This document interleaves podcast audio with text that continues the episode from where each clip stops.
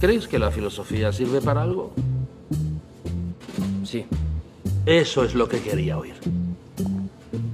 Estoy hasta los cojones de la gente que dice que la filosofía no sirve para nada. Este programa está dedicado a Andrés Olvera, nuestro nuevo mecenas que ha llegado hasta el Hiperurarion Topos. Gracias por hacer que estos gallos crezcan. Tú como Andrés puedes unirte a nuestra comunidad de Patreon. ¿Has sentido algo tan profundo que incluso te da miedo? En este programa haremos un viaje hacia bosques desconocidos. Hablaremos del pensamiento y la lengua alemana. Entre chismes filosóficos, artísticos y literarios, trazaremos un camino de migas a lugares siniestros y sublimes. Tú decides si quieres perderte ahí unas cuantas eternidades o si solo pasas a llenar tu tarro para brindar con nosotros. Hoy, conversando con Araceli Fon Núñez, en Un Gallo para Asclepio, uy, los alemanes. Bienvenidas, bienvenidos y bienvenides a un episodio más de Un Gallo para Asclepio. En esta ocasión vamos a hablar de nuestras aproximaciones a la filosofía y el pensamiento alemán y tenemos una invitadaza, está con nosotros Ara.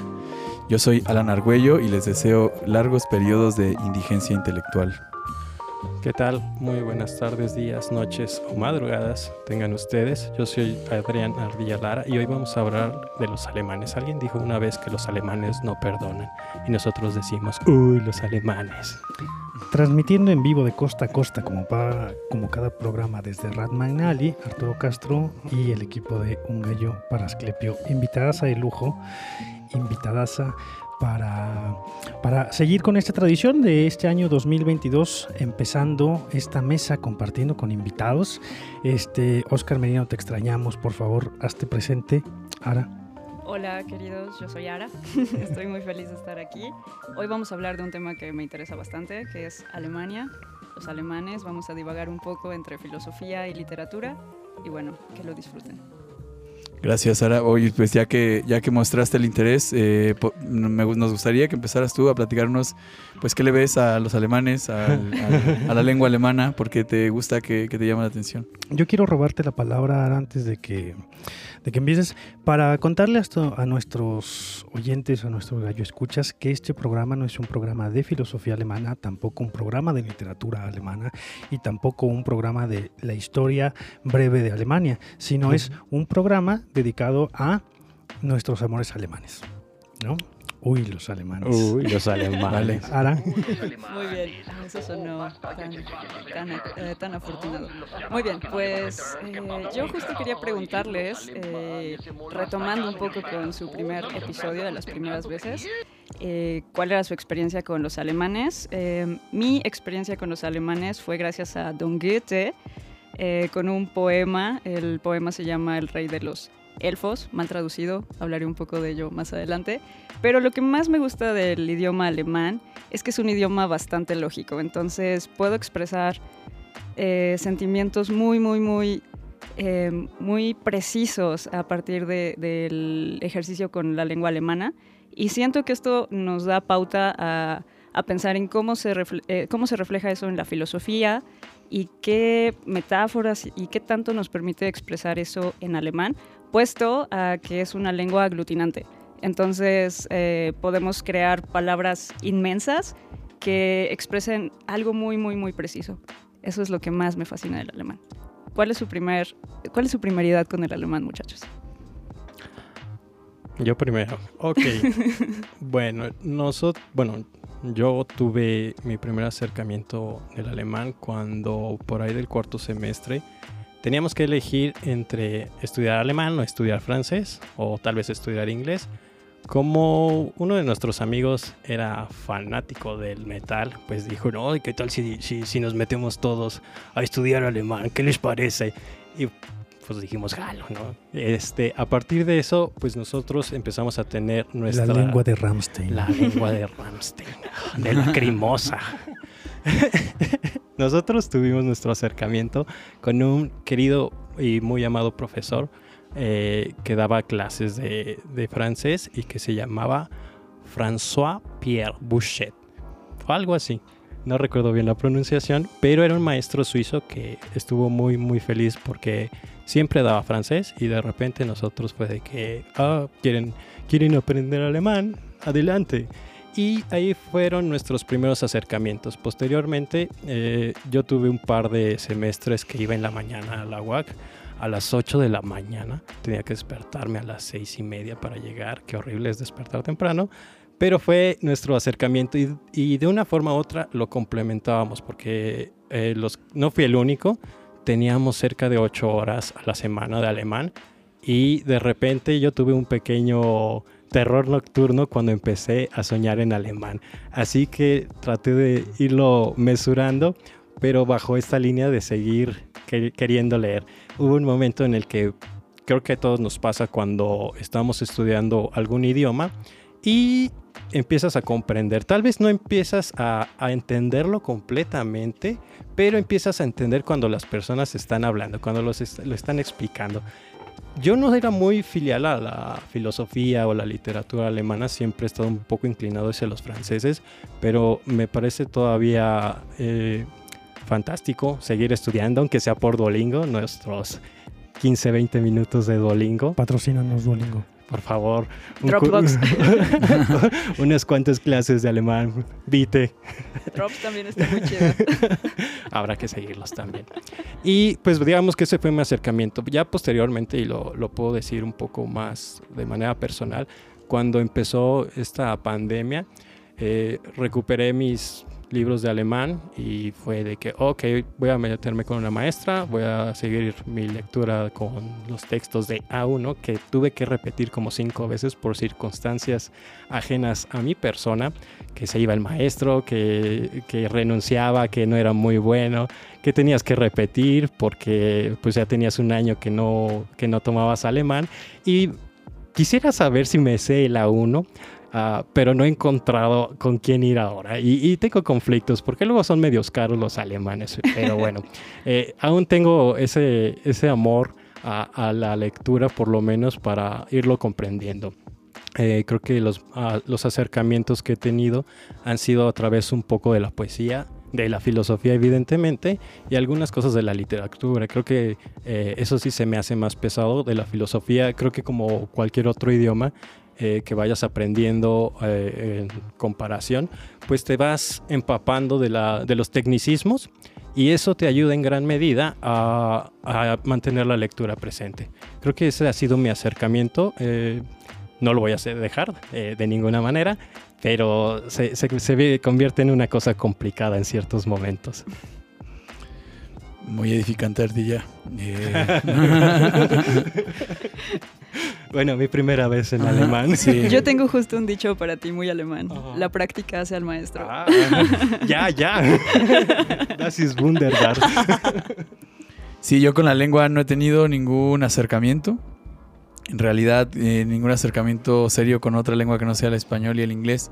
Pero con los pensadores alemanes sí, y creo que coincide con una especie de tendencia a ubicar eh, una parte preponderante de la filosofía en el contexto alemán. De repente, a salvo Sócrates y una que otra excepción, por lo menos en estas latitudes, los filósofos que más suenan pues, son alemanes, ¿no? Sobre todo el, el bigotón de Nietzsche que es más eh, popular que leído. En esta mesa es. En esta mesa sí, sí, siempre sale. Episodio tras episodio. La figura pop. Pero sí, además en los congresos de filosofía está su cara, su cara, su cara ya es, es como la cara del Che, ¿no? Es, es eh, imposible de olvidar. Y mi primer contacto fue quizá otro de los lugares comunes, que es la, la falta de, de entendimiento. El primer libro que traté de leer era La crítica de la razón práctica. O sea, yo no tenía ni idea, ni idea de Kant, ni idea de la crítica de la razón pura, no tenía ni idea de la filosofía. Y me acuerdo que el prólogo que estaba escrito en español por el traductor no, no me resultó comprensible, entonces ni siquiera entré a la obra. Y el segundo autor, evidentemente, fue Nietzsche.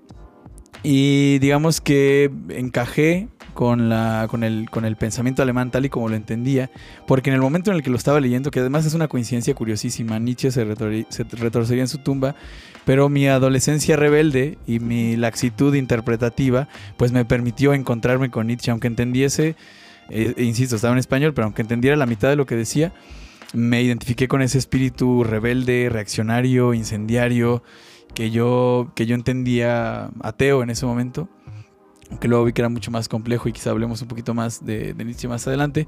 Pero bueno, esa fue mi experiencia. Luego en la universidad eh, tuve la oportunidad por una maestra queridísima así de conocer un poco más de, de otros alemanes y por lo menos encontré justificado el hecho de que, estuviera situado ahí un, un gran centro, ¿no? Como eh, a partir del siglo XVIII, que es cuando la filosofía empieza a pensar en alemán, como dice Eusebi Colomer, pues parece que sí hay grandes figuras que tienen el efecto, una especie de efecto terremoto, ¿no? que cambian el sentido de las investigaciones, que, que, que hacen tradición filosófica, no solo para los propios alemanes, sino para el resto del mundo. Con, respecto a los alemanes, mi anécdota primera es muy curiosa porque yo eh, estaba estudiando en la Facultad de Filosofía en Querétaro y cuando venía el semestre en el que íbamos a estudiar los alemanes, yo de manera muy planificada decidí huir porque no quería enfrentarme a los alemanes. Me caían gordos, no sé, no los conocía jamás, había escuchado hablar de ningún alemán, pero venía un seminario monográfico, un seminario dedicado a una figura alemana que era Immanuel Kant, el monstruo de Königsberg. Este, y, me fui huyendo a propósito para no tener clases de Kant. Había un profesor eh, italiano que era especialista en Kant. Eh, había hecho montones de investigaciones en Kant y estaba aquí como, como en una especie de intercambio de una universidad de Italia en, en Querétaro. A miras a que se quedaba a trabajar por acá para fortalecer la parte kantiana. Y con el miedo de las habladurías que yo tenía de Kant, no quería enfrentarme no quería, quería yo brincarme ese periodo, quería pasar de, de la historia moderna francesa de Descartes, de Descartes a, a, a no Kant, de Descartes a, a, a, los que... A todo fue bonito en la modernidad. de Descartes a Comte. Así. Yo quería irme de Descartes a Comte y pedí una instancia para irme de la facultad y brincarme a Kant. Y resulta que llego y estaba Mario Caimi eh, dando un seminario como profesor o invitado a la universidad que me fui dando un seminario de lectura de eh, Kant. Y un profesor de, de historia de la filosofía alemana que tenía allá nos obligó como parte de la calificación de la materia a ir al seminario de Mario Caimi, que acababa de ganar premios por haber traducido la crítica de la razón pura al español, y pues terminé llegando, conociendo, ahora ya no lo recuerdo, pero, pero me dominaba la crítica de la razón pura de Kant, de Pia Pa, eh, y la, la, la, la, ilustración alemana. Entonces, eh, mi primer contacto con los alemanes dentro de la filosofía fue huyendo de los alemanes. me encontraron, me encontraron, no pude esconderme de ellos y, y, ya, este, curioso, curioso. Pero bueno, para nuestros amigos escuchas, tenemos dos regalitos el día de hoy. Eh, el regalo que siempre tenemos para ustedes y Ara nos acaba de hacer un regalo para todos ustedes que no se lo pierdan. No se lo pierdan los que nos siguen en YouTube, pues tienen un adelanto, pero los que no nos siguen en YouTube, esperen al final para saber los regalitos que se pueden llevar nuestro episodio el día de hoy. A mí me gustaría nada más intervenir un poco más respecto a, a la cuestión de nuestro acercamiento no solamente al alemán, sino a la cultura alemana para no sonar tan académico. Eh, ya traigo el jersey de Alemania. Este, y, no, pues ya con eso. Y, y ya con eso. Pero les soy honesto, eh, yo era un ateo reticente del fútbol hasta que compré un PlayStation, un PlayStation 3 y nos dijeron, o me dijeron este, a mi hermana, a mí, ¿por qué no compran un, un, FIFA? Todos juegan FIFA, sí, también soy FIFA, disculpen ustedes, es el perfecto equilibrio entre un FIFA y un Fonca. y cuando empezamos a jugar, mi hermana me metió unas palizas. Yo no sabía jugar FIFA, ni, ni mucho menos, no sé jugar fútbol. Pero me tocaba escoger pues el primer equipo y el primer equipo que aparece es el Bayern de Múnich. Ahí fue cuando empecé a, a, tener cierta afición con la cultura alemana y sobre todo con la, la cuestión deportiva. Cuando empiezo a ver los primeros eh, juegos de fútbol me parece asombroso ver cómo 22 personas a las que tal vez Borges no querría, eh, hacían su trabajo de manera profesional, porque su trabajo es ir y jugar. Y bajo esta línea me pareció magnífico empezar a seguir cómo todo, toda la filosofía futbolística de, de Alemania se centraba muchas veces en un equipo y esperemos que después podamos hablar eh, de esto en, en otro episodio respecto al espectáculo y cómo eh, incluso la cuestión del azar cuando entrevistan a a Oliver Kahn, por ejemplo, a los directores técnicos, dicen es que el azar es una cuestión incluso ahí existencial. Si está el azar presente, lo más probable es que termines perdiendo. Necesitas a veces un poco de suerte, necesitas ver todo el dinamismo del fútbol, de cómo se va conjuntando todo y, y cómo la, la mentalidad alemana busca, por lo menos en estas cuestiones deportivas, suprimir el azar. Y bueno, eso ahí lo dejo para seguir con la charla. Mi, mi, mi amor también por esta cultura alemana, pues fue a, a partir de, del fútbol. Ok, yo voy a tomar la palabra porque todos sus recuerdos me hacen llegar hacia a mi primer clase de alemán. Y fue cuando tenía 16 años. Yo eh, estaba tratando de decidir qué iba a estudiar. Entonces me tomé un año sabático y dije, ok, la sociedad me obliga a buscar algo que hacer, ser productiva. Ok, voy a aprender un idioma. Entonces entro a clases de alemán. Yo llevaba alemán como segundo idioma en la preparatoria. No aprendí nada, aprendí a reconocer uno que otro sonido y, y nada más. Entonces llego a esta clase.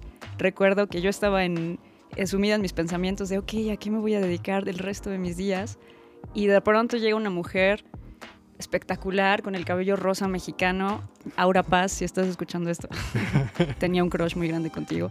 Pero fue ella quien, quien me compartió ese amor hacia Alemania. Entonces, ella estudió letras alemanas y, y compartía su, su experiencia como estudiante de letras alemanas con tanta pasión que dije, ok, de aquí soy, es literatura.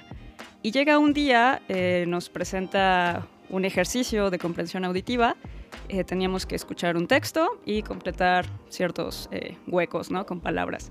Yo solo puedo eh, recordar que se me erizó la piel. Yo no sabía, no tenía idea de qué estaba escuchando. Y bueno, eso fue todo el ejercicio. Entonces, cuando salí de esa clase fue como, ¿qué está pasando? Quiero saber qué, qué hicimos, no, no, entiendo nada. Y bueno, era un poema de, de Goethe. El poema se llama El Rey Elfo. Esa es la traducción que hicieron en español, pero eh, en alemán es algo como Der Erlkönig. La palabra König significa rey y los Erlen eh, son los árboles alisos. Entonces lo que hace Goethe es una suerte de leyenda para expresar un ser siniestro. Son cuatro voces, es un padre, su hijo, el rey elfo y evidentemente el narrador. El padre va cabalgando por el bosque con el niño, entonces todos sitúense, es un bosque siniestro, es muy de noche, la luna alumbra los eh, los, campos del, bosque de manera gris.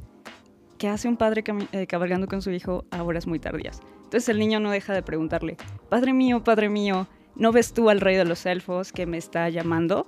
No, hijo mío, es, es la luz de la luna que alumbra gris. Padre mío, Padre mío, ¿no escuchas tú al rey de los elfos que... ¿No ves tú al rey de los elfos con su corona y su cola? No, hijo mío, es una eh, raya de neblina. Entonces, a mí lo que, bueno, ya cuando hice lecturas posteriores, lo que más me llamó... Spoiler. Sí, puedes dar spoilers, no se preocupen. Es el problema de nuestros redes. Escucha si no lo conoces. ok, ok, ok. Uh, lo que más me llama eh, la atención de, de, este poema es cómo eh, rescata eh, Goethe estas tradiciones em, germanas y finalmente habla sobre lo siniestro del, del, del, bosque, elementos de misticismo que posteriormente se van a ver eh, muy presentes en la literatura alemana y que creo que también nos van a, a permitir hablar hoy sobre lo siniestro y, y, muchas otras cosas. Pero bueno, quería retomar mi primeridad y seguimos. Pues, bueno, con, pues, las, con las aportaciones que han dado me gustaría abrir pues ya de lleno el, el tema, eh, porque creo que se está viendo como un poco más claro que por un lado vamos a platicar de esos amores, de, esos autores que nos, que nos sacudieron, que nos hicieron comprender algo, y por el otro de, pues, los pensadores o los escritores o los, artistas que, que, han contribuido en, gran medida al pensamiento occidental. A mí me parece más bien que este fue un disparo a quemarropa que nos hizo Ara, porque en los ensayos previos a la grabación no... No recitó el poema. Y no, y no nos hizo preguntas a quemarropa como ahora. Digo, Bueno, que Lo nos siento, hizo- muchachos. nos hizo cuestiones, pero sí, es cierto, ya cada vez nos enfilamos más. Yo quisiera hacer una puntualización, nada más, que, que quisiéramos recordar, porque vamos a sacar ahora que ya viene la parte fuerte, la parte medular, no porque nuestras filiaciones personales no sean fuertes ni medulares, sino que, pues hablar de Alemania, para, en- eh, primero de términos históricos, es medio complicado, entendiendo que Alemania, como nosotros desde este lado del charco entendemos Alemania, es un estado muy moderno, muy contemporáneo. No, Alemania es sumamente eh, joven, si le llamamos Alemania como, como Alemania. Y antes de pasar a lo que sigue, a puntualizar con los conceptos, con los autores, con los libros, pues no sé, ahora, ahora yo te hago un disparo a quemarropa. Ok. Sí, alguna vez escuché que los alemanes son alemanes por la identidad dada por su lengua, los hombres del alemán, los hombres del Deutsche. Ah, bueno, creo que parte desde eh, los, an- los antepasados eran los teutones y después eh, se convierte en el pueblo bárbaro precisamente por su lengua. Pero no tengo el dato en cómo llegan a ser. Mm, No, lo, digo porque justo después fue el Imperio Germánico y luego fue Prusia, Ajá. y después fue Alemania, pero Alemania con el nombre de la Deutsche Land, la tierra del Deutsche.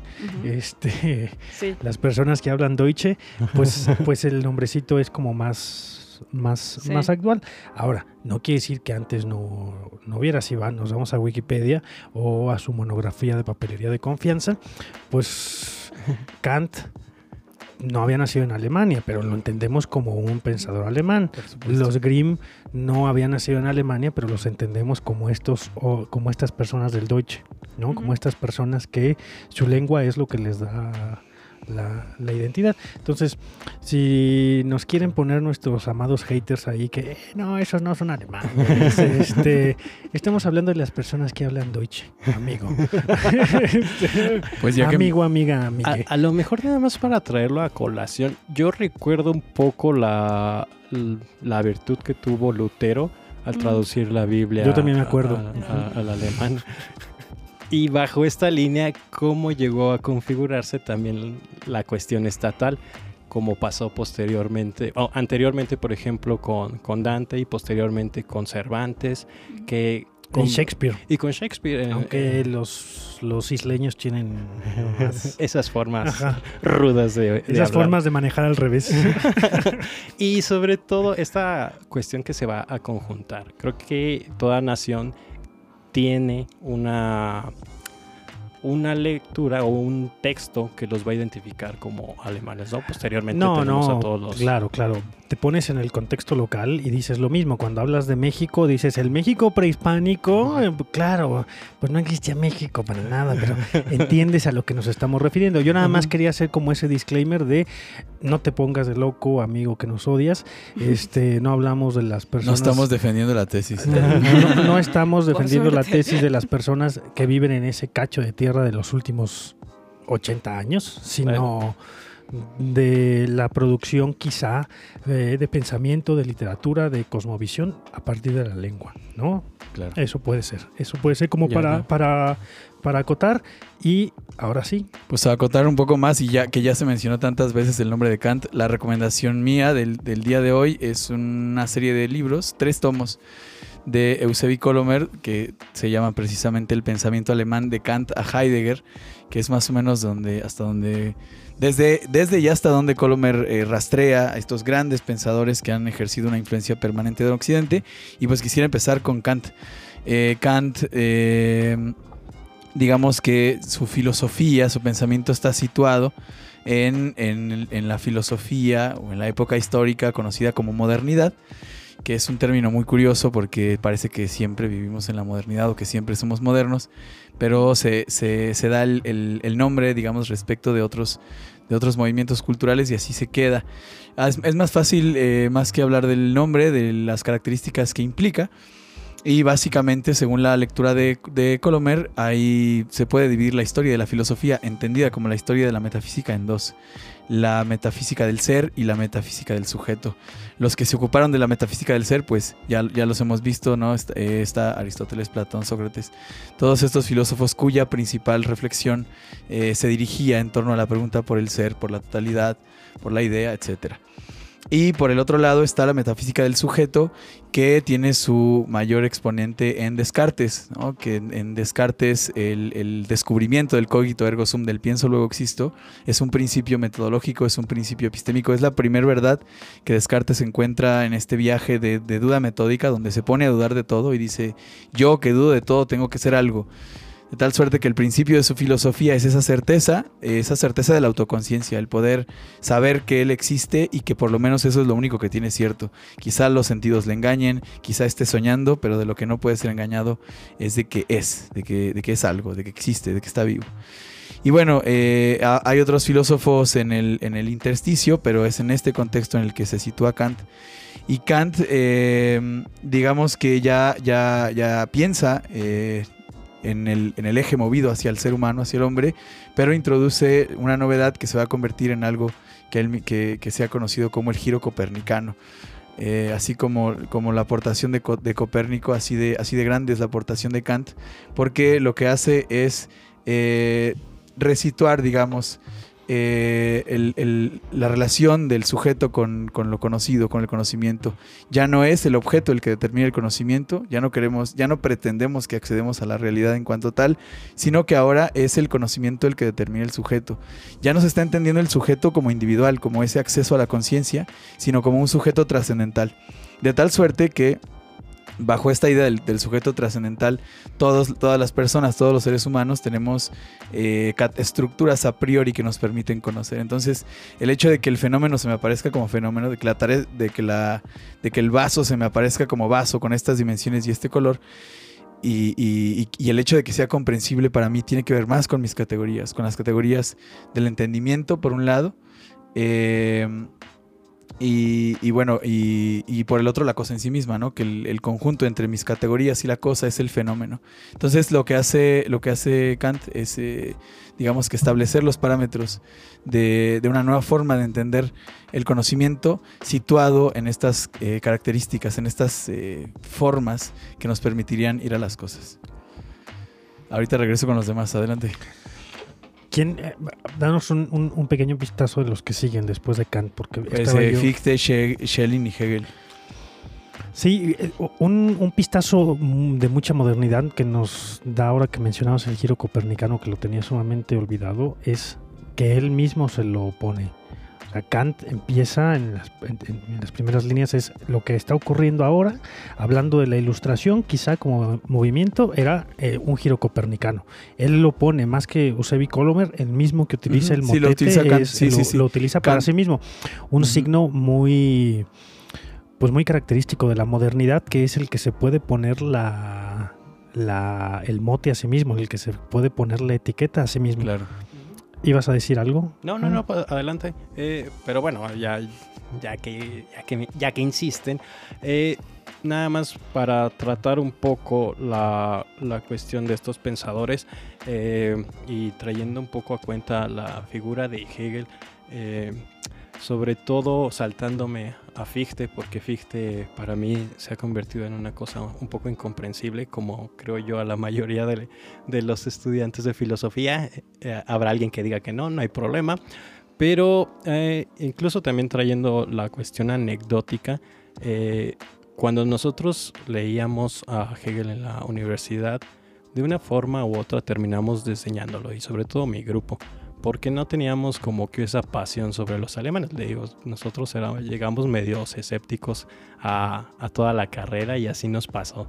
Eh, tampoco éramos muy apreciados por los maestros. Eh, no quiero decir nombres, pero siempre decían, ay, ese es el peor grupo. Eh, y creo que no era uno, pero pues va. Eh, y después yo tengo cierto acercamiento con la figura de Hegel y sobre todo a través de, las biografías que, que, empieza a sacar Tusquets. En este caso era la de Jack Stone. No sé, no sé, no, les digo mi francés es, peor que mi alemán.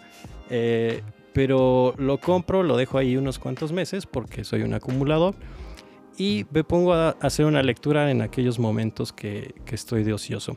Eh, lo que me llama la atención es la ruptura que tiene este escritor con la tradición que se estaba planteando respecto a la figura de Hegel, que era eh, el filósofo que se había convertido en un oficialista, que estaba justificando el Estado austroprusiano, que, que se convirtió en un idealista, etcétera, etcétera.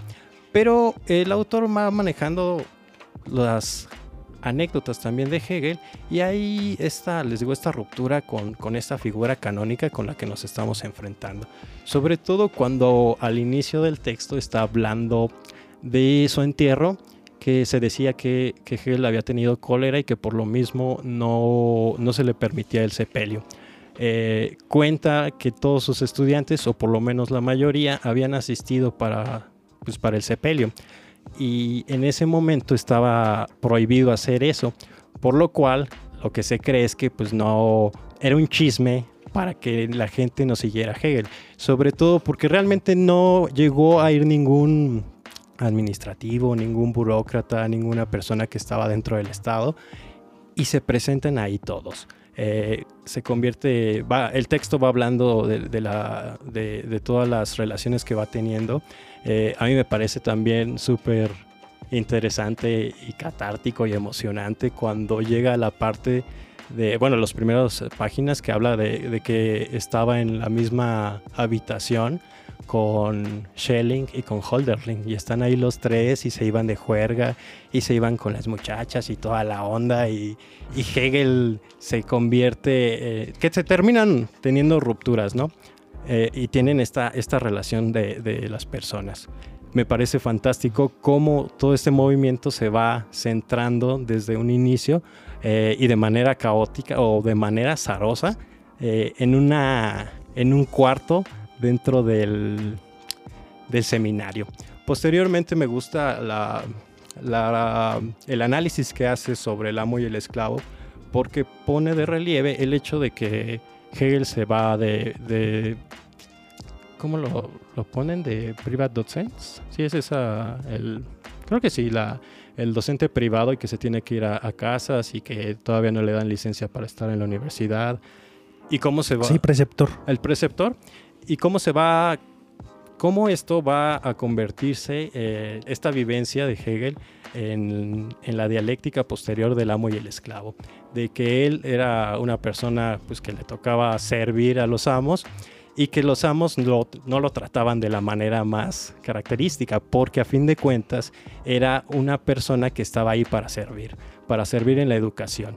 Y se, hay esa ruptura completa que posteriormente va a estar señalando, por ejemplo, Sloterdijk eh, respecto a, a la relación que tienen estos profesores, estos filósofos, que hay una ruptura, o por lo menos está esta dicotomía entre los profesores académicos, que está Kant, por ejemplo, que está Hegel, que está Fichte, que está Schelling, y por otro los filósofos, escritores más libres, que está Nietzsche, por ejemplo, Schopenhauer, eh, Marx mismo, que se alejan de la academia y mantienen esta dicotomía entre el universitario y el, profesor, y el escritor filósofo eh, que se mantiene. Ah, bueno, ahora que lo señalas, eso puede ser como un fenómeno raro, ¿no? El, que, que, haya filósofos que se mueven al margen de la academia y que pueden hacer una carrera académica de todas maneras al margen de, de la academia, que eh, como ejemplos históricos pues ya vemos que pasó con los griegos, pasó con los latinos, pero no había pasado hasta los los, los alemanes, ¿no? Hegel y Schopenhauer como, como dos ejemplos de uno trabajando, uno institucional, Hegel, y el otro y el otro académico, pero rezagado. Sí, rezagado, rezagado. Además con ideas que parecieron un escándalo para la época, como la inclusión de, de Oriente, por ejemplo, ¿no? Esta cuestión también, por ejemplo, eh, para ceder el, turno, y que creo que se ha ignorado completamente también por las eh, perspectivas filosóficas, que es la figura de Leibniz, que Leibniz es el filósofo que está trabajando para el gobierno y que está también eh, en la academia y que ese es el filósofo que también publica, pero que termina siendo una bulla. todos terminan burlándose de él pero mantiene esta, esta línea que no le molesta, porque él desde esa perspectiva eh, medio burguesa, si quieren, tiene la posibilidad de, de, seguir escribiendo y de seguir trabajando para el gobierno. Una de las cosas que más me va a llamar la atención de, Leibniz y que es, creo yo, el espíritu muchas veces de la figura del filósofo alemán, es este deseo de convertir o de hacer una totalidad, de sintetizar de una forma u otra la tradición y postular a partir de eso nuevas perspectivas. Eso es lo que, que me llama la atención, sobre todo esta síntesis. Sí, muy. A mí, como haciendo un recuento histórico, así sumario de los filósofos alemanes, pues no solamente los filósofos, sino estos filósofos ingenieros matemáticos que tenían 200 títulos en la Wikipedia del Renacimiento, empiezan desde Lutero, que te lo encuentras como filósofo matemático, traductor, escribano este, y copista. Em, que es como una figura clave y una figura central en el, en el, en el pensamiento alemán. Cuando hablas de los alemanes, Lutero eh, y Gutenberg te los encuentras ahí como piedra angular, te guste o no, los quieras o no, forman parte de, ¿no? Hasta los como los reformadores de la vida espiritual de, de estos de este país. Eh, empiezas con estos, te vas con los que a mí, con los que yo siento como una gran desde el desconocimiento una profunda admiración, que son los ilustrados con los que llega Kant, como los padres teóricos de Kant, que son Christian Wolff, Christian Thomasius, este, como, como son los primeros que piensan en la crítica del juicio práctico y en la, en la, en la crítica del juicio antes que Kant, y Kant parece que lo, lo sistematiza el pensamiento de, los, de sus maestros muy académicos, pero con esta vida que, hacías, que luego se repite con Schelling, Fichte, Hegel, no solamente como los grandes pesos pesados, sino como los maestros de la juerga, eh, y que tienen mucho tiempo atrás este, este carácter de los artistas bohemios de mediados del, siglo XIX, de, los, de las vanguardias, que, que cuando piensas tú en el artista bohemio, en el intelectual bohemio, pues siempre te vas a los vanguardistas, te vas a la vida en París, cuando tiempo atrás ya lo estaban, ya, lo tenían estos tipos, Fichte, Schelling, este, que se juntaban con un montón de artistas, con que, que no se limitaban al coto con los filósofos ni con los pares, sino que se andaban de juerga con, con los poetas, con los este con, los, con los actores, con los con los con los pintores. y, y que después origina si bien los alemanes toman como referente la ilustración francesa y hacen una gran ilustración intelectual, que, justo no, no, lo tengo la pronunciación, que es... Eh, no, no, no. El, el, filósofo que lo caracteriza, Heine. Ah, Heine. Heine. Eh, que dice, los, los ilustrados franceses actúan y los ilustrados eh, alemanes piensan lo que actúan los, los alemanes, como haciendo la caricatura de aquellos no solamente se les ocurren cosas, sino que van y le cortan la cabeza a los reyes. Este, y nosotros nos ponemos a teorizar y a teorizar. Él lo hacía como un poco menos, viéndolo con el, con, con el filtro de la época, pero ahora dices, pues hablar de Kant y de Schelling y de Fichte y de Wolf y de Thomasius y de Hegel, muchísimo posterior, pues no es para nada menos. Y empieza esta otra cosa que es el romanticismo y que está muchísimo más ligado al arte. Y esto lo digo para, para que Araceli nos, nos, ilumine desde, desde la lumbrera del, arte, porque nosotros nos quedamos con los libros y con los autores desde la ñoñería. Muy bonito, que la ilustración que empieza en, Francia, Italia, en Alemania se vuelve teórica y te inventas el sujeto, ese sujeto eh, cartesiano del que tú hablabas, parece que el que lo hace sujeto es Kant, que aquel lo pone como ese yo del cual no vas a desconfiar, pero el que lo vuelve sujeto, como el sujeto que nosotros conocemos, es el sujeto kantiano. Al que culpamos a Descartes se parece más al sujeto y también kantiano. De sí, sí. De la comitiva. Pero eso nos da paso a, a esta como, como revolucioncilla que viene ahora desde la trinchera alemana, que es el romanticismo. El romanticismo parece que es el bullidero de, de respuesta. Ok, ustedes ya tienen a su Descartes, ustedes tienen su ilustración, ustedes Ahí tienen... les va, hijos. Ustedes, ustedes tienen a su Shakespeare, ustedes tienen a su Cervantes, ahí les va el romanticismo. Y en el, con el romanticismo llegan todos. Llegan los pintores, los escritores, los músicos, este... Todos. ¿Quién no conoce? Un poquito antes de antesala del romanticismo, ¿quién de nosotros no conocemos un cuentillo de los hermanos Grimm? No, ahora. Ok. Creo que esto va a estar un poco extenso, muchachos. Date, por favor. dale, dale. Muy bien, pero rescatando un poco las ideas, ¿no? Eh, me llama mucho la atención las, algunos conceptos que han eh, aparecido. Eh, rebeldía, eh, pasión, ensimismamiento. Y justo es esa... Alemania. Alemania, Goethe, romanticismo. Y sí, justo es este periodo del romanticismo alemán eh, que dicen, ok, ya tenemos suficiente de la ilustración, necesitamos algo más, necesitamos esa parte de, de rebelión, necesitamos mirar el mundo desde otro punto de vista y tenemos que hacerlo profundamente desde el amor. Entonces este señor que está acompañándonos en espíritu en la mesa. Adrián Ardilla Lara. No, no, no, un poco hacia la izquierda. Eh, Goethe y Schiller eh, son em, la premisa hacia el romanticismo. Entonces ellos empiezan con un movimiento que se llama el Sturm und Drang, que en español se traduce como tormenta e ímpetu. Y empiezan a, em, a proponer esta suerte de, de visión de mundo. Eh, pues lo que surge propiamente como romanticismo es hasta 1760 eh, y surge con el círculo de Jena. Eh, entonces lo que proponen estas personas... Jena. Jena, exactamente. No lo, no, no lo dices mal, es que como lo conozco yo y seguro muchos de nuestros compatriotas son es del Jena. Para los que no saben. Hiena. Es- exactamente. Ok. Eh, Voy a hacer una acotación bastante ñoña, pero creo, bueno, Goethe y Schiller se ubican en la ciudad de Weimar y Jena está muy, muy cercana a esta ciudad, 30 a 40 minutos en tren actualmente. Entonces cre- creo que es bastante...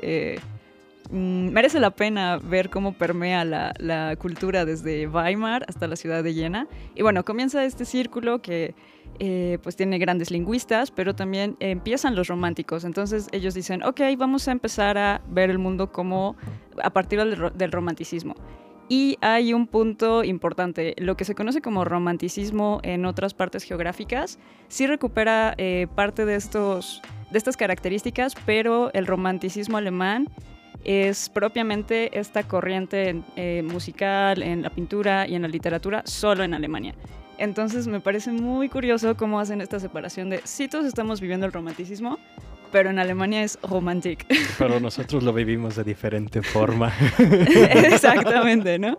Y bueno, comienza con, eh, voy a tratar de resumirlo lo más que pueda.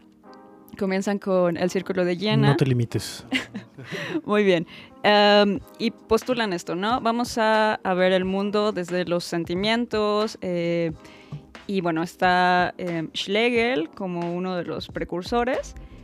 Y el primer periodo es eso, ¿no? Empezar a ver la vida desde la rebelión, desde el amor y, atender más hacia los sentimientos. Posteriormente llega el círculo de, de- de Heidelberg, que está en el sur de- del país. Eso me parece muy curioso porque los representantes del círculo de Heidelberg son los hermanos Grimm y ellos están en el centro, en Kassel. es como, muy bien. Y creo que es en este punto, con el círculo de Heidelberg, eh, cuando comienzan a pensar en cuál es la identidad germana. Entonces, lo que hacen los, los los que pertenecen al círculo de, Heidel- de Heidelberg, eh, comienzan a, regresar la vista hacia los textos eh, germanos, que son leyendas, la oralidad, todo esto. Y en eso aparecen los Grimm recopilando textos, lanzan las Deutsche Sagen, que son las leyendas alemanas, los Kinder- und Hausmärchen, que Mm. son los cuentos infa- perdón, infantiles. Y creo que esta labor merece mucho la pena porque comienzan con los primeros estudios filológicos, aparte de que hacen el primer eh, diccionario de la lengua alemana, y comienzan propiamente con el estudio hermenéutico. Entonces, hasta este punto eh, del romanticismo, pues bueno, ya tenemos el amor, la rebelión, regresar la vista a la identidad alemana, perdón, y posteriormente eh, tenemos el Spätromantik, que es como el romanticismo tardío. Y ahí pasa algo bien curioso porque regresan a la Edad Media. Entonces dicen, ¿qué vale la pena de la Edad Media? Evidentemente no la religión, vamos a tomar elementos como la oscuridad, eh, los fantasmas, lo siniestro. Freud hace un, un ensayo sobre lo siniestro. Y ahí aparece Hoffman. Eta Hoffman eh, lo que hace es decir, ok, lo siniestro habita o anida dentro de nuestros bosques, que ya tiene eh, pues este camino, camino de migas, ¿no? Que comienzan los Grimm y comienzan a hacer esta parte de literatura fantástica, rescatando lo siniestro con todo esto romántico. Ahora que lo decías me acordé así de manera puntual, en la música pasó algo maravilloso, que usted amigo que le gusta Maluma, usted amigo que le gusta Calle 13, si no hubiera sido por los románticos, eh, el género canción, quién sabe eh, por dónde andaría, porque justamente el género canción eh, me parece que empieza con Schubert hace unas pequeñas cancioncillas que son los líderes. Alguna vez escuchamos un, líder de, de, eh, con este Kwastov, que es pura voz. ¿Te acuerdas que, mm, lo poníamos este, este cantante que hace la canción, el género canción? El género canción popular como nosotros lo, tenemos ahora, una melodía muy simple, muy básica, pocos acordes, pocas notas y una vocecilla que lo va siguiendo, este, empieza con los románticos y con los románticos alemanes. Sí, no le estoy diciendo que escuche música clásica, le estoy diciendo que el género canción, como lo que tenemos, una pieza corta, 3, 4, 5 minutitos, con una melodía muy básica, pero bastante linda, y, una voz ahí empieza con los alemanes y Schubert, el gran maestro del género canción, que todavía sus canciones escuche a Thomas Quastov cantando de Leiermann con Barenboim en el piano. Oh, y va, le juro, le juro, escucha que va a llorar. Yo, justo con, perdón. Ah, tengo una duda, bueno, ahorita siguiendo y sobre todo por lo que nos estás contando. Eh, ¿Qué tanta relación, correspondencia, amistad tenían eh, todos estos personajes? Porque yo recuerdo ahora que estaba leyendo la, biografía de amistad entre Goethe y Schiller, que al principio ni se topaban, o sea, Goethe le, hacía el feo y creo y por ni te topo morro, ni, te, topo. porque era más joven y se le veía como que cierta precocidad, no se llevaban bien. De hecho, según cuenta Safransky, eh, Schiller llega a, a Jena porque Goethe le dice a, uno de los directivos, sí, dale clases de historia a ese güey, porque no lo queremos, y lo obligan a irse a dar clases de historia. Y ahí creo yo, por lo menos es lo que pinta Safransky, que empieza la, cuestión de, Jena en la universidad. No sé, este el Ilustranos, ajá. El chisme. Pues la verdad es que no conozco esta eh, rivalidad mientras Sheila está en Jena. Yo conozco la historia hasta que ya son super compas. Ah, y que está su monumento súper bonito. Sí. Em, pero bueno, sí, fallo con ese ah. dato. Pero quiero recuperar a Schubert. Ajá, sí, sí, sí. Porque sí, justamente eh, empiezan las, eh, las canciones, el Lied, Das Lied.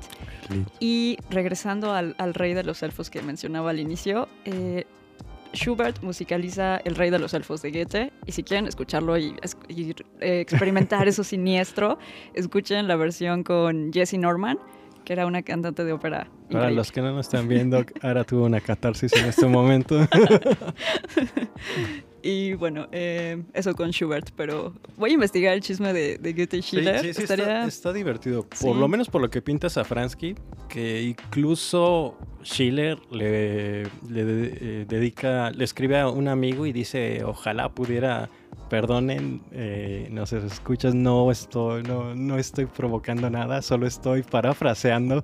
Dice, ojalá fuera una gata a la que pudiera embarazar y abandonarla para que quedara a manera de, de eh, ahí olvidada y que todos se burlaran de ella. Eso decía incluso, por lo menos cita la carta, eh, cuando tienen estas tensiones, pero creo que cuando yo lo estaba leyendo tenían una tensión así de amor-odio. Dice, ya hazme caso, por favor, ya estoy contigo. Al final ya como, creo que están enterrados juntos, ¿no? No Goethe y Schiller, sino Schiller y Fichte. Eh, creo que están enterrados eh, al lado como buenos compas que eran, pero no con Goethe ahí, sino, no sé, este es otro chisme. Oye, ahora me llamó mucho la atención hace rato cuando hablabas de este rescate del medievo y que decías, eh, rescataron todo menos a Dios, porque me parece que esta, esta historia que contada de la historia del, del pensamiento alemán, de la filosofía alemana, tiene que ver con esto, con una es, una- es un problema metafísico en el fondo, ¿no? Como Ajá. sobre las posibilidades del conocer, sobre qué es el ser, pero la figura de Dios no aparece. Digamos, en Hegel tenemos a este gran sistema omnicomprensivo que trata de explicar eh, el devenir del espíritu, La totalidad. la totalidad O sea, a cuando partir- dices, todo. cuando se plantea, dice, voy a explicar la totalidad de lo que hay, Todo. ya no, no dices más. Y a partir del, del ser y de la nada y, y del- Ujú. de la tesis y la antítesis que da, que da como lugar al devenir. eh, y eh, me parece que esta ausencia de Dios empieza a verse ya en, en Feuerbach y en Marx. Eh, Sartre en la carta sobre el humanismo lo dice, lo dice de una forma muy sen- sencilla, pero, pero que me parece contundente, y es que sacan a Dios de la ecuación como diciendo, no necesitamos a Dios, no necesitamos a Dios para, eh, para crear un sentido, para tener un sentido de la vida. Lo que pasa con el otro gran amor que, del que quiero hablar ahora, que es Nietzsche, evidentemente, es que Nietzsche ¿Quién? los... Una vez más. ¿Quién? No. Sí, el. Friedrich Wilhelm Nietzsche eh, les da como una especie de bofetada porque estos habían supuesto que la, que la metáfora de Dios era una metáfora engorrosa y que no lo necesitábamos para explicar la realidad, para tener sentido. Pero Nietzsche dice, no, es que si se muere Dios, se muere también el sentido y la razón. Y aparece ahí este, este famoso pasaje de Artaud Mensch, el insensato, donde muestra una especie de Diógenes extraño, ¿no? Eh, en la Gaia Ciencia aparece este, este pequeño fragmento donde dice, "¿De- ¿dónde está Dios? ¿Dónde está Dios? Le empieza a gritar un loco con una lámpara encendida a la multitud, ¿dónde está Dios? Y la multitud se ríe de ella, porque es una multitud atea, evidentemente, ¿no? Hablando del clima de su época, son ateos, pero ateos de palo, ateos que no se han dado cuenta que no puedes nada más quitar la ecuación de Dios, porque si quitas a Dios se cae todo el sistema moral y racional. Se cae, lo que está muriendo no es Dios, sino el absoluto. Y entonces aquí empieza mi, mi lectura universite, mm, juvenil de, de Nietzsche, ¿no? De Nietzsche ateo. De Nietzsche que dice, quizá confundiéndolo un poco más bien con Dostoyevsky, ¿no? Que dice, si Dios ha muerto todo está permitido, pero, pero Nietzsche dice, Dios ha muerto, qué tragedia, o sea, qué cosa acaba de ocurrir, cómo se les ocurrió, no están a la altura de, de este, de este asesinato, dice. ¿Cómo dice se les ocurrió matarlo? Sí. ¿Cómo, ¿Con qué espuma? Dice, ¿con qué espuma borraron el horizonte? ¿Cómo le hicieron para vaciar el mar? No vamos en una arriba y abajo donde ya, o sea, no, no caemos en una nada infinita donde no hay arriba ni abajo. Entonces lo, lo que parece que está eh, denunciando Nietzsche es que perdimos el sentido de lo sagrado, pero no llega hasta él y no, y no se siente el eco. Y esto creo que sí es un gran parteaguas porque muchos hablan de Nietzsche como el precursor de la postmodernidad, ¿no? Este periodo también típicamente europeo dudoso de si alguna vez lo experimentamos o lo estemos experimentando, lo vayamos a experimentar nosotros, pero este momento europeo que se vuelve patente después de la Segunda Guerra Mundial, donde Adorno y Horkheimer dicen, hay, hay una anécdota de, de unos carceleros que están en un campo de concentración y que dicen, ¿dónde está Dios? Y Adorno y Horkheimer dicen, no, es que Dios existe, pero, pero los abandonó. O sea, es una época de profunda indigencia donde todas estas grandes ideas de la humanidad, la razón, el progreso, la fe, el hombre, se caen. Y parece que Nietzsche es el, es el primer, es la primer voz que dice el, el sentido se acaba de morir. Y no se han dado cuenta, dice, no se han dado cuenta y se burlan del loco que dice, ustedes mataron a Dios porque la luz de las estrellas necesita tiempo, dice Nietzsche. O sea, este evento, para que nos demos cuenta de que ocurrió, necesita tiempo. Y lo vio en el, a, a mediados del siglo XIX, ¿no? Y nosotros sentimos su eco muchísimo tiempo después, eh, a principios del, del 20 quizá, ¿no? Eh, pero, pero sí, me, me parece curiosa esta, esta ausencia de Dios que luego se vuelve, se vuelve patente como una gran crisis espiritual. Heidegger dice, y ahorita voy con él, más adelante, de Nietzsche, que fue el último filósofo, porque Heidegger entiende la historia de la filosofía como la historia de la metafísica, la pregunta por el ser. Eh, y es el último filósofo porque dijo lo último que se podía decir sobre la metafísica. La metafísica se acabó. La metafísica se terminó. No queda más que... A ver, dice, dice en el mismo fragmento, a ver qué recursos se inventan. A ver, dice, ahora se tienen que convertir ustedes en dioses, porque acaban de matar el sentido absoluto de todas las cosas. Bueno, me parece a mí que es como un pues como un asunto muy común de- del alemán, tomando en cuenta que el alemán es el que tiene la, la protesta, el que lleva la batuta de la protesta. No es una casualidad que estos que se dan cuenta de la muerte de Dios, de la ausencia de Dios, de la ausencia del absoluto, vengan arrastrando desde una tradición en la cual protestan. ¿No? Lutero que, que tiene... Vaya, lo que quiero decir, a lo mejor aventurándome mucho, es que me parece como si fuera parte de una tradición que tienen los alemanes de hacer de hacer esta cosa.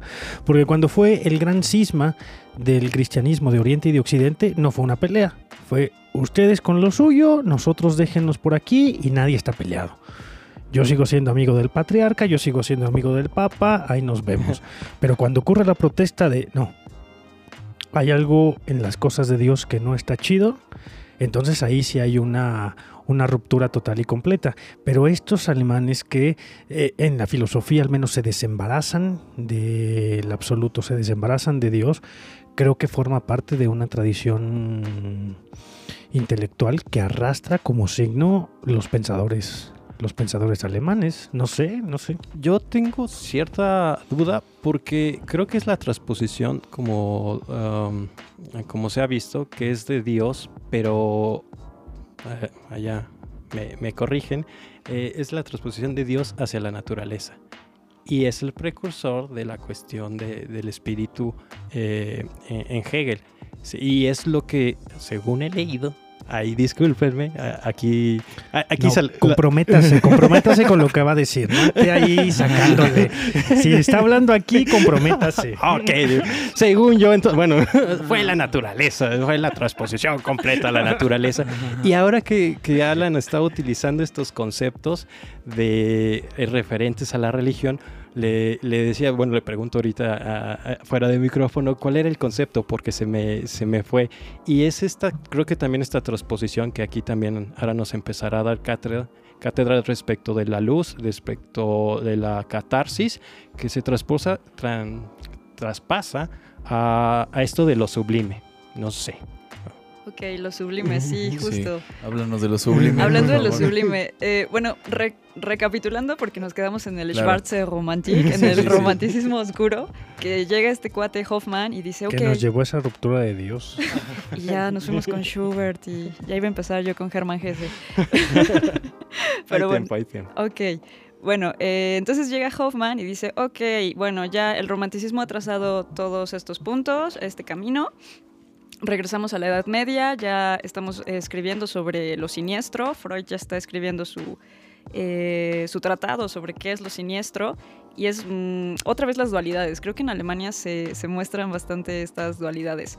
Am, Freud, para describir lo siniestro, habla eh, de lo Heimlich, que es esto familiar, lo cotidiano, e incluso puede ser algo confortable. Eso es lo Heimlich, pero lo Unheimlich es el opuesto, es lo siniestro, lo funesto, lo ominoso. Eh, y en eso eh, aparece Kant, bueno, creo que Kant ya había aparecido, pero habla sobre esta parte de lo sublime.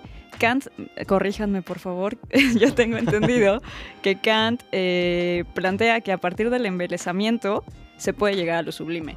En- y también aparecen las dualidades, es decir, puedo, puedo experimentar algo que es melancólico, pero también puede ser alegre. Puede ser algo terrorífico, pero también puede ser magnífico.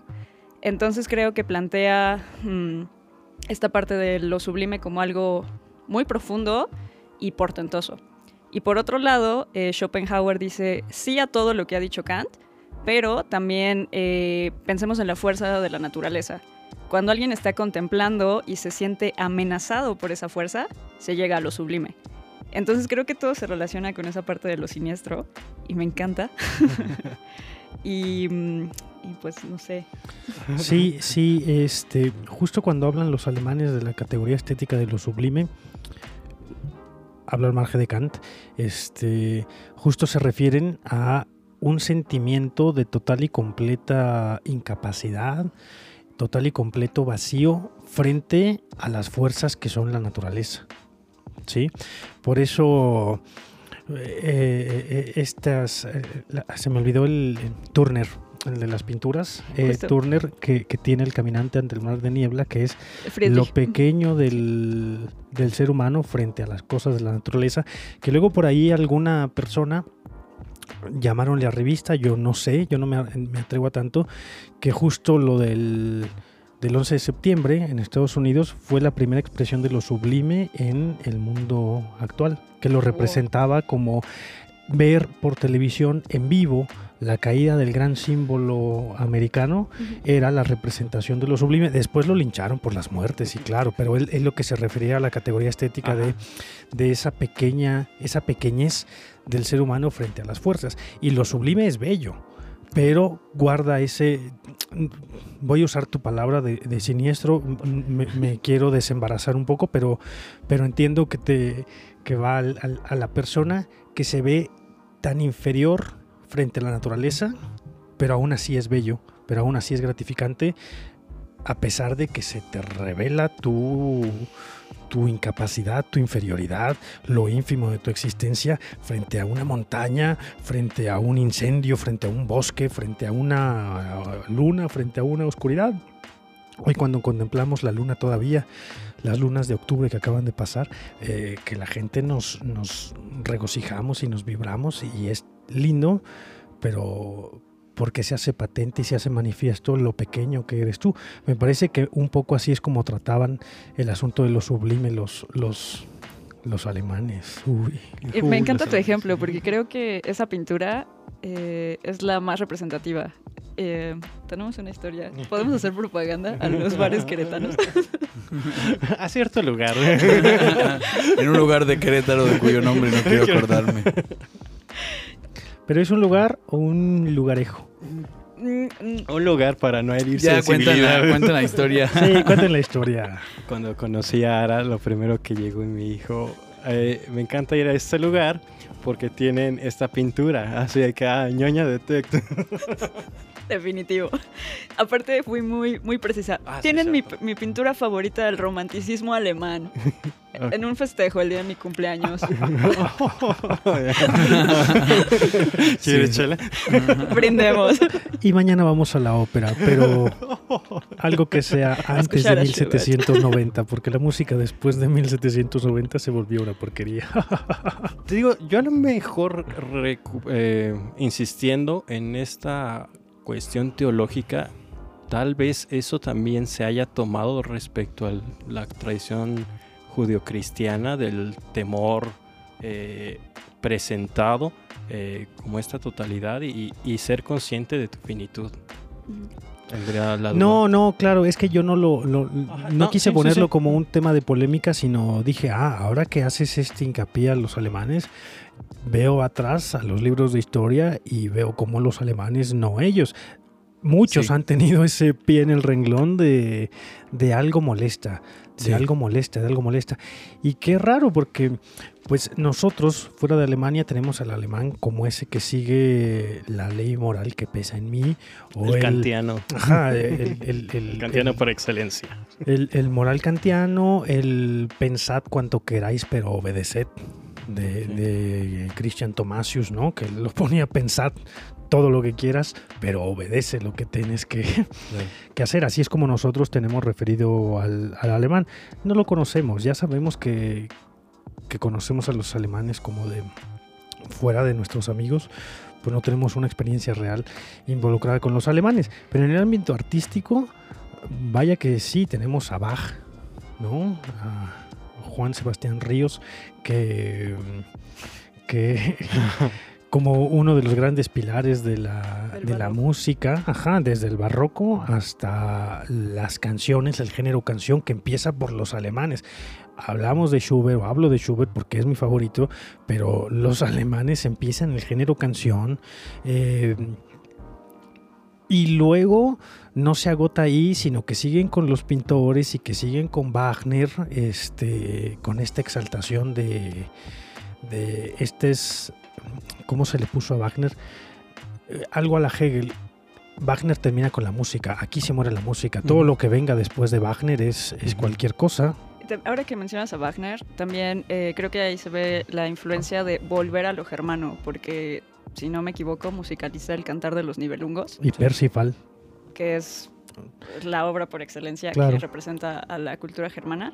Pero también hay, hay algo importante, porque años posteriores, eh, por ejemplo, Hermann Hesse se revela ante este dios y hasta ante esta estructura. Entonces, eh, él es desde muy joven es obligado a estudiar eh, religión y le molesta absolutamente. Entonces, termina huyendo de Alemania porque está harto de esta estructura.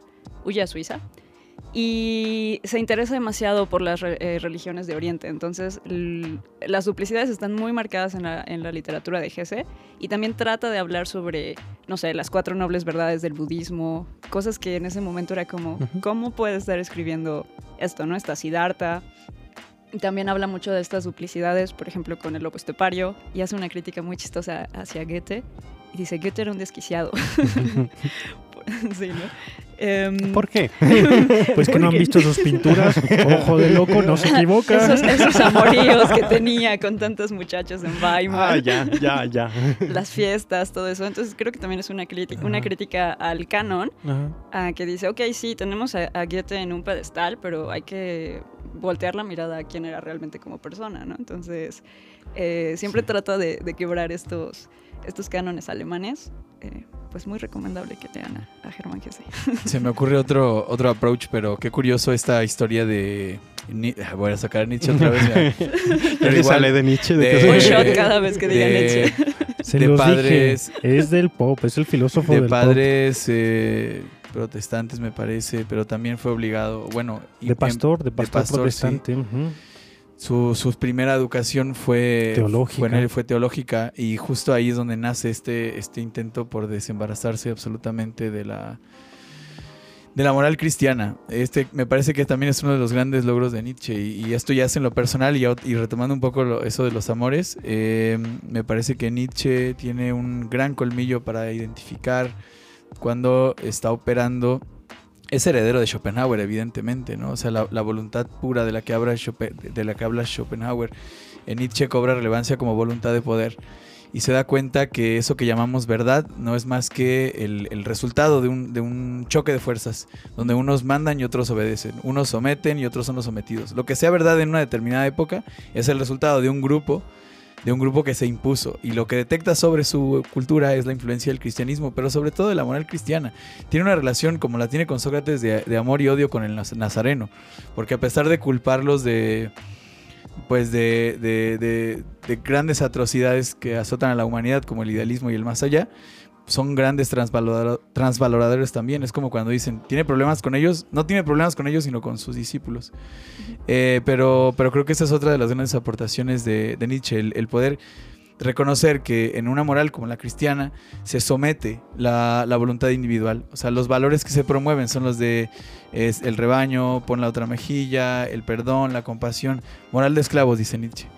Y decía que se me ocurrió otro approach para esta como necesidad de absoluto de los alemanes, que puede ser también que quizá esto es un lugar común, pero que se entienden como herederos de, de- una tradición filosófica iniciada en, Grecia, o sea, como si, como si la línea temporal terminara en ellos, como si lo que, lo que empezó Platón, lo que empezó Aristóteles, lo, lo estuviesen concluyendo los alemanes. Y Michel Onfray denuncia precisamente esta frase de Whitehead, que la historia de la filosofía no son más que notas al pie de página de los diálogos de Platón, porque parece que la historia, la, la historia, la gran historia de la filosofía, la que se lee en los manuales, es la historia de las ideas, del idealismo, pues, ¿no?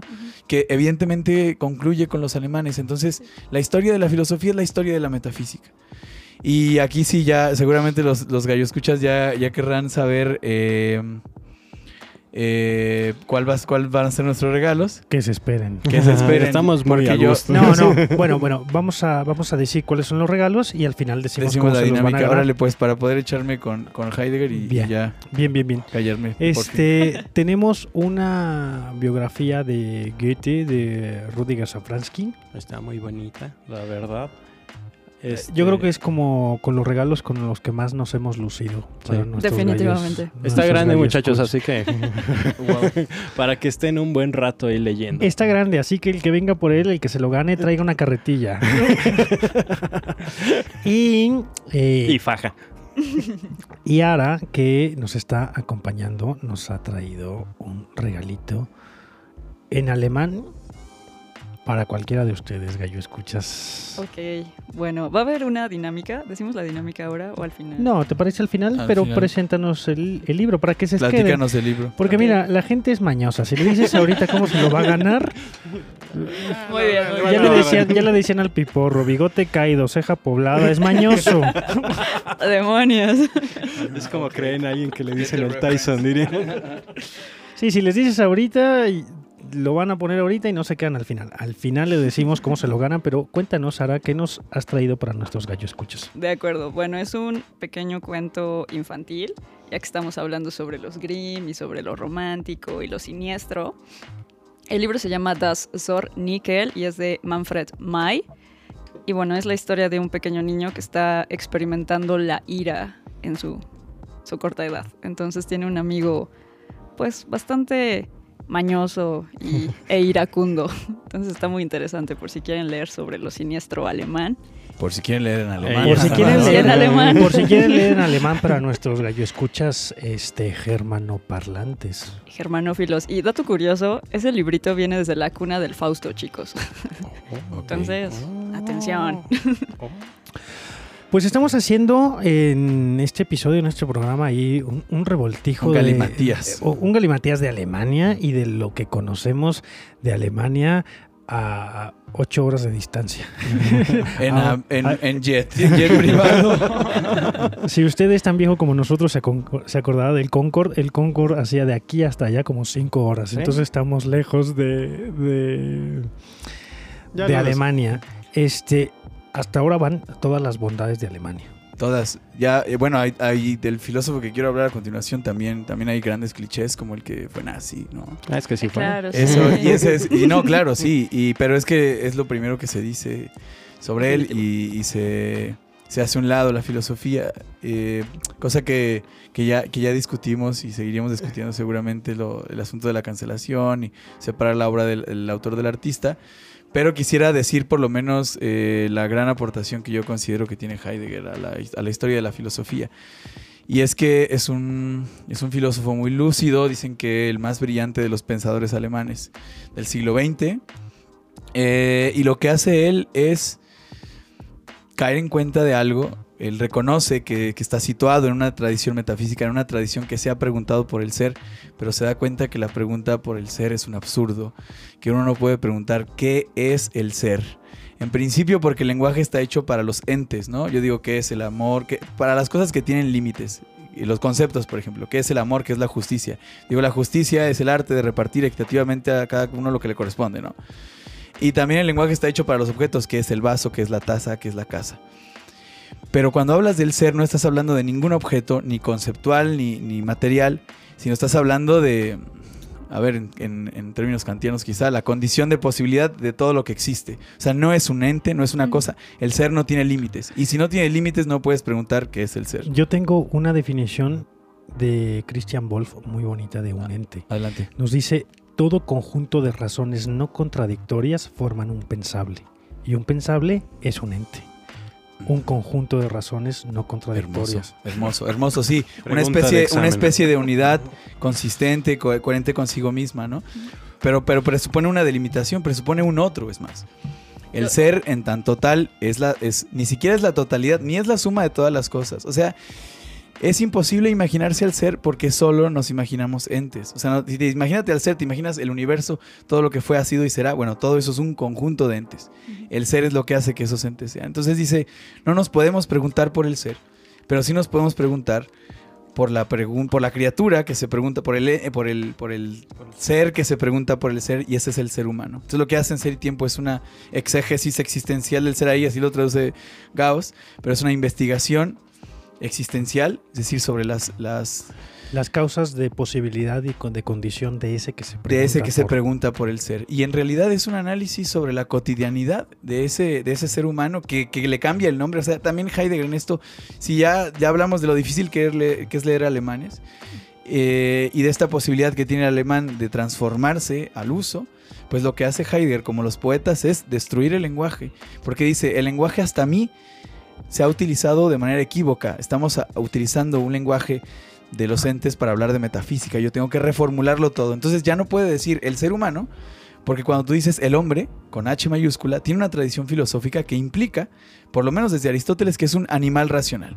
Y, dice Heidegger, ¿en serio tú crees que lo esencial del ser humano radica en la animalidad?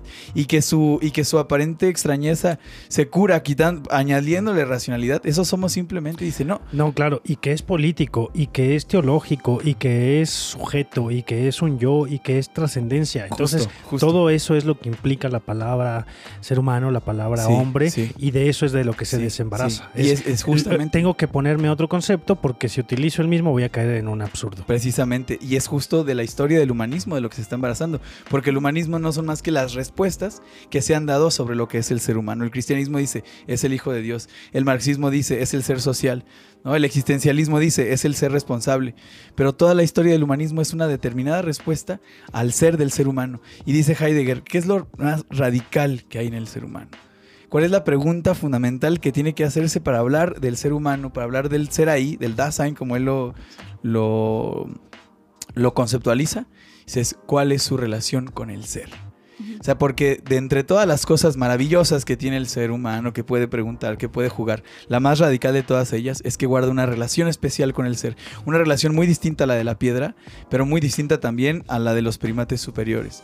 Porque el, porque el hombre, el Dasein, habita en el claro de ser. Hace el ser se vuelve patente con él, de tal forma que el ser le fue entregado para que, para que se cure con él para que a través de su modo de vivir no pueda desembarazarse de la totalidad del ser.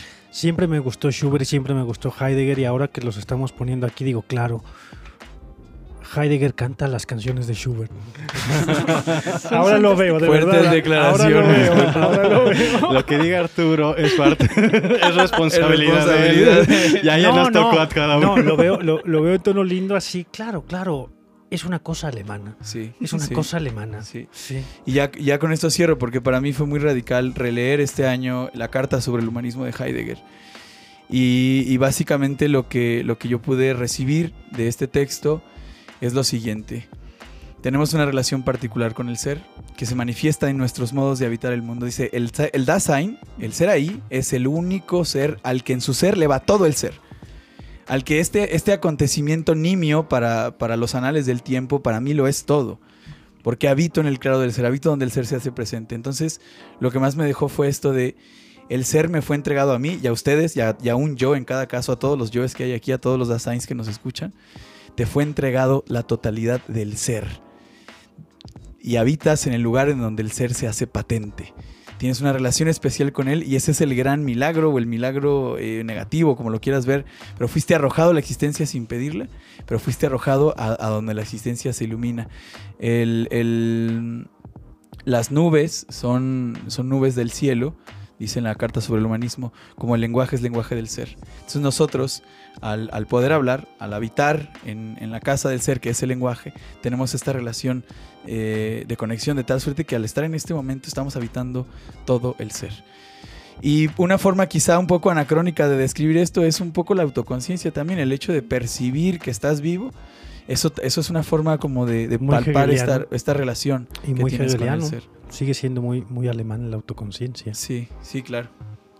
Ah, a lo mejor nada más, pues también para ir terminando, eh, traer a, consideración a Husserl, eh, sobre todo con las conferencias sobre las crisis en las ciencias europeas, que ahí va a ser patente el hecho de que no hay un conocimiento en sí mismo y por lo mismo se va a estar desprendiendo toda esta fenomenología, toda esta serie de descripciones que Heidegger va a estar retomando y que culpan evidentemente, o por lo menos yo culpo muy, muy fuertemente a Hume, que hace una ruptura completa con esta, con, esta con, con, la tradición de tener la posibilidad de conocer las esencias de las cosas.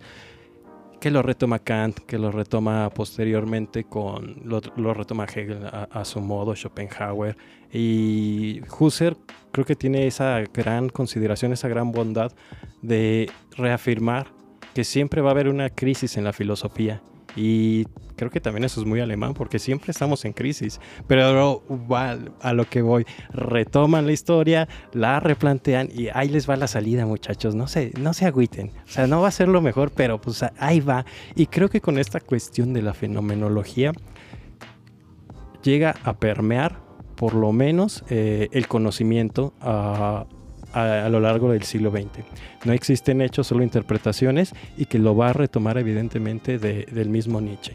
Creo que es la, a lo que yo me, encamino sobre todo por este desencanto de, de no tener una esencia dentro de la existencia y que da parte aguas a todo, al existencialismo y a la posmodernidad eh, y que son, somos deudores de una forma u otra de los alemanes. Claro, forman parte. Yo quisiera, para dejarte la responsabilidad del cierre y que invites a nuestros gallo escuchas a tus clases, porque seguramente vas a iniciar este 2022 con tus clases de, de alemán.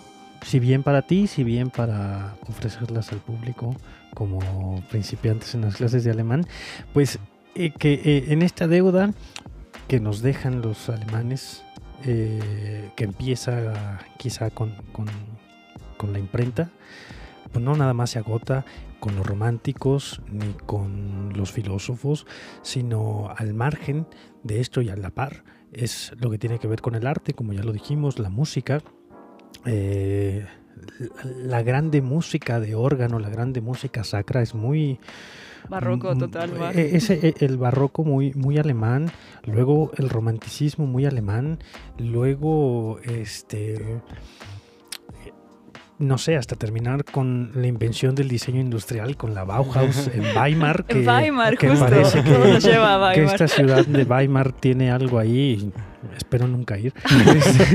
o sea, podría ser una persona productiva. Ay, no, no, no, no, imagínate, voy a Weimar y nosotros tenemos chorros de gallo escuchas. No, no, no, mejor así está bien. Este. Te justo trolean en que- Weimar. Que, que- que termina con esta cosa, bueno, no, no termina, sigue, sigue. El, el- el cine, que los Lumière empiezan con la cosa del cine, pero quienes lo vuelven a la escena internacional son los expresionistas este, alemanes. Caligari, Nosferatu. ¿Quién no conoce el Nosferatu? A lo mejor nunca viste la película del Murnau, de, del Nosferatu de Murnau, pero todos tenemos la imagen de ese Nosferatu. Y, y las sillas, las sillas de la Bauhaus, que, que justamente nosotros estamos sentados en una silla inspirada en un diseño de la Bauhaus. este, y ya. Y luego viene el gran. El gran quiebre con Alemania, que es El periodo de guerra. el periodo de guerra y ahora en lo económico que dices, claro, Alemania, Alemania el puntero, que tiene, ha tenido todo, ha tenido las negaciones, las afirmaciones, la creación, lo negativo, lo, lo, lo de decir, no, Claro. ellos no, Tengo un pequeño comentario ahorita que estamos entrando en el periodo de guerra. es tu cierre. posguerra. Bueno, retomando a Heinrich Boll, es muy curioso porque eh, cuando, justo cuando termina la, la Segunda Guerra, la Segunda Guerra Mundial, comienza un periodo de psicosis en, en Alemania y surge un nuevo eh, género literario que es el- la literatura de los escombros. Entonces hay metáforas muy, muy lindas, volviendo una vez más a las dualidades con Alemania, en cómo vamos a crear arte a partir del, del caos. Entonces, bueno, ahorita que estabas retomando esta parte de, eh, del periodo posguerra, eh, creo que me- mm, es, es, am, un género literario que, que es, es crudo, pero creo que también muestra esta, este ímpetu germano. Y bueno, nos abandonó. Y como, como, platícanos, Sara, ¿cómo vamos a ganarnos este... Bueno, bueno, antes Ah, de que... Tengo una pregunta, duda que se queda abierta para, para, Ara, para el público, para que vuelva otra vez. Muy bien. Estaba leyendo ayer un texto sobre poesía, porque me toca hacer un trabajo sobre Baudelaire. Y, Oh. y decían, eh, decía este escritor, dice, no es posible llegar a conclusiones sólidas acerca de ningún poeta si se le conoce tan solo a través de traducciones. Aplicaría para la filosofía, a lo mejor un poco antes para cerrar, aplicaría para, para la literatura, eh, todo su, su ámbito. De y, hecho, y también los gallos pueden escribirnos. Adelante, Aria, disculpa. Sí, ah, ok, bueno, ah, creo que mm, voy a mencionar a Octavio Paz con literatura y li- literalidad, donde explica que para traducir poesía eh, tiene que traducirla a un poeta. Claro. Eh, hay una distinción entre poeta y artífice. Un artífice, por ejemplo, lo sería Cortázar, que tiene que, que pensar muchísimo en su obra y tiene que ser eh, exacta, tiene que ser un, un knockout, como él decía, para los cuentos. Ajá. Eh, entonces Cortázar todo el tiempo está pensando en su obra, entonces él es un artífice porque se vale de su pensamiento, pero un poeta, regresando a los románticos, atiende desde los sentimientos.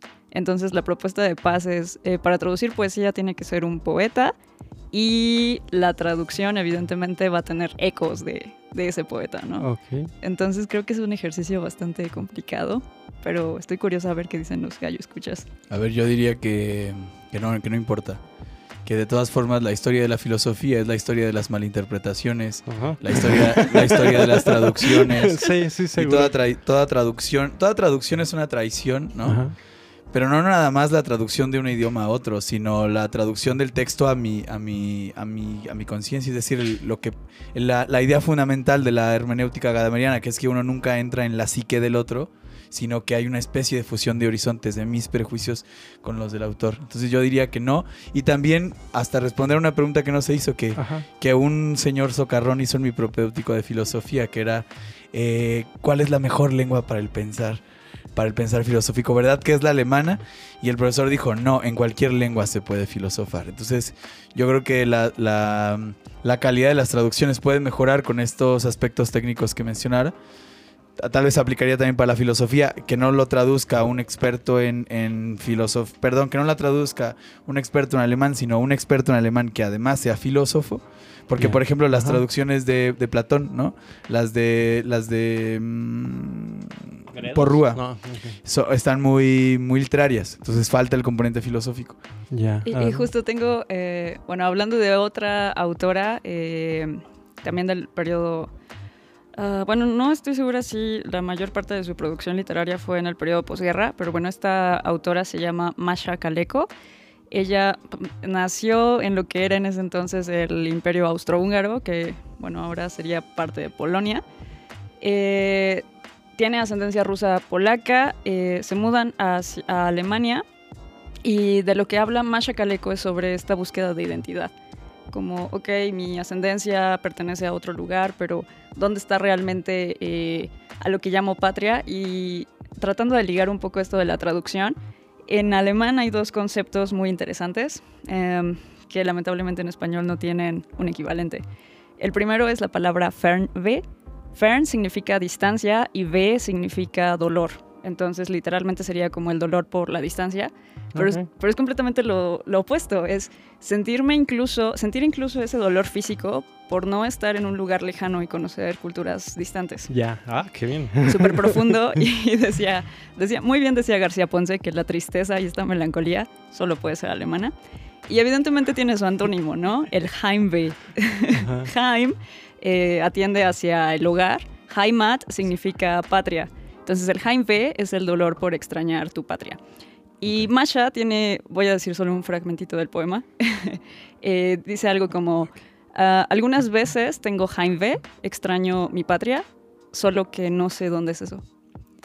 Entonces, bueno, ligando un poco como el- esta parte de la traducción, entendieron el, co- el contexto porque ya les expliqué el Fernweh y el. Heimweh, pero en español lamentablemente no tenemos un concepto para ello. Ok, pues ya nos tocará hacer un podcast sobre la traducción y el sentido. Pues eh, todavía eh, nos queda un montón de cosas, incluso los filósofos contemporáneos, los filósofos novísimos, eh, la camada posterior a Heidegger, que a lo mejor ya no nos parecen nuevos, pero que son eh, Gadamer, eh, Rudiger Safransky, que si bien no es alemán me parece, pero eh, Lovit. eh, Karl Lovit, Marcus Lovett. Gabriel.